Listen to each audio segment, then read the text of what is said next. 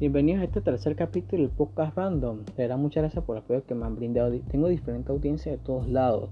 Patio Pinel, Panamá Viejo, Curundú, la 5 de mayo, mi gente de Calor Calor, Respeta a la banda por allá de Lamentada, Zairita y gente de Estados Unidos e Irlanda. Gracias por escuchar hablarme a huevazones casi todos los viernes ahora.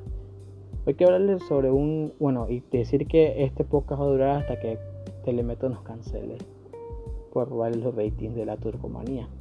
Quiero contar una pequeña anécdota del pequeño viaje que hice a Tailandia y a diferentes lados que estoy en Vietnam y Cambodia y a Holanda, pero eso Holanda es como muy extenso, así que voy a lo, principal. A mi edad nunca esperé viajar a Tailandia, yo esperé viajar a Tailandia cuando tenía como 70 años y estaba en una silla de ruedas con un en la cara y decirle a mi hijo quiero ir a Tailandia. No, viajar a, mi, a esta edad de decir wow, estuve en un país loco como le dicen, con las películas donde lo ponen, donde lo muestran. Tuve esa oportunidad con mis papás y fue un tremendo trip, no lo voy a negar jamás. Estar encerrado en un, vuelo de 11 horas viendo Avengers Endgame y que Tony Stark hacía casi, casi 3 horas el chasquido para ver si pasaba el vuelo y no pasaba, bueno, eso es otro caso. Cuando llegas allá es una cosa muy diferente, como un boom cultural que te pega en la cara tanto los saludos hacia el mujer y hacia el hombre, que uno trataba de hacer cosas que no me salían. Yo no le decía que sopamos a mí como va todo, que sopamos marca yo. No, claro que no. Pero lo que trato de decir es que yo vivo con una imaginación muy extraña de decir que oh, voy a encontrar en Tailandia elefantes voladores, gente con elefantes en las calles, muay thai en la calle, eh, tatuajes en la calle, era todo relacionado a la calle, no sé qué me pasaba. Pero cuando conoces la historia de ese, de ese pequeño país y por todo lo que pasó, tanto el budismo, su forma de ser, su cultura en general, de verdad, o sea, es como, wow, así me quedé. Trip o consejo, era trip, ¿por qué dije esa palabra? Era consejo. Cuando van a Tailandia, de verdad, prueban el KFC. El KFC es como la salvación. A pesar que sea muy barato, como salva en todo cuando estás como, como ya cansado de la comida asiática un poco. Eso salva mucho. Y otro consejo es cuando vayan a, a los lugares donde venden mercancía, digamos ropa, pantalones que son muy baratos, un suéter de verdad Nike como a 15 dólares, no lo voy a negar.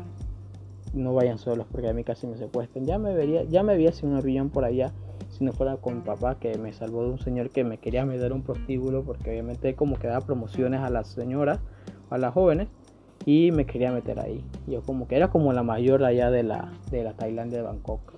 a las 5 de la tarde es donde despierta el monstruo, voy a decir de esa manera.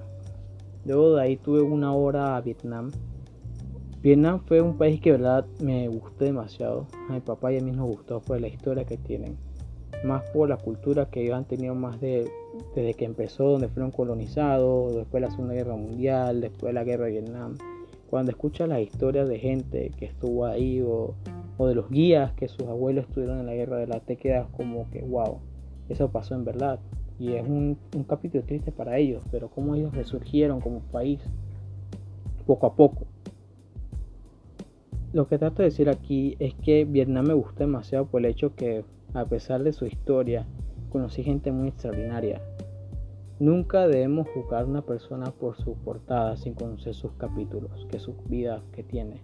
Conocí gente que es de Argentina, de México, de Colombia, pero de verdad lo que, lo que me gustó de ellos fue el hecho que a pesar de que tú tengas una opinión muy diferente o de un tono de color de piel o diferente economía o algo, al final nos queríamos, pues, en el sentido que nos hicimos un buen vínculo. Yo tenía, nos hicimos tantos amigos de una, una familia mexicana del DF, una señora que viajaba sola también de México y una pareja argentina. Era la pareja argentina era lo mejor porque el señor que era, era el señor Vicente era como un tío porque él siempre andaba como detrás mío en el sentido que vamos para tal lugar, vamos a, a los templos, de que vamos allá por allá arriba como la esposa con nosotros y era prácticamente eran como tíos para mí pues porque nos hacían reír a cada rato por sus cosas sus chistes y era bonito no Porque a pesar que tú agarras confianza ya vas comenzando a agarrar una buena amistad, lo más duro es cuando te tienes que separar de ellos. Porque cada uno agarra un rumbo, su zona horaria, su cambio, o sea, prácticamente no tienes comunicación. Pero lo que tú tienes fe es de volver a verlos. Más a todo lo que te hiciste buenos amigas en un viaje que ahora nunca esperaste hacer.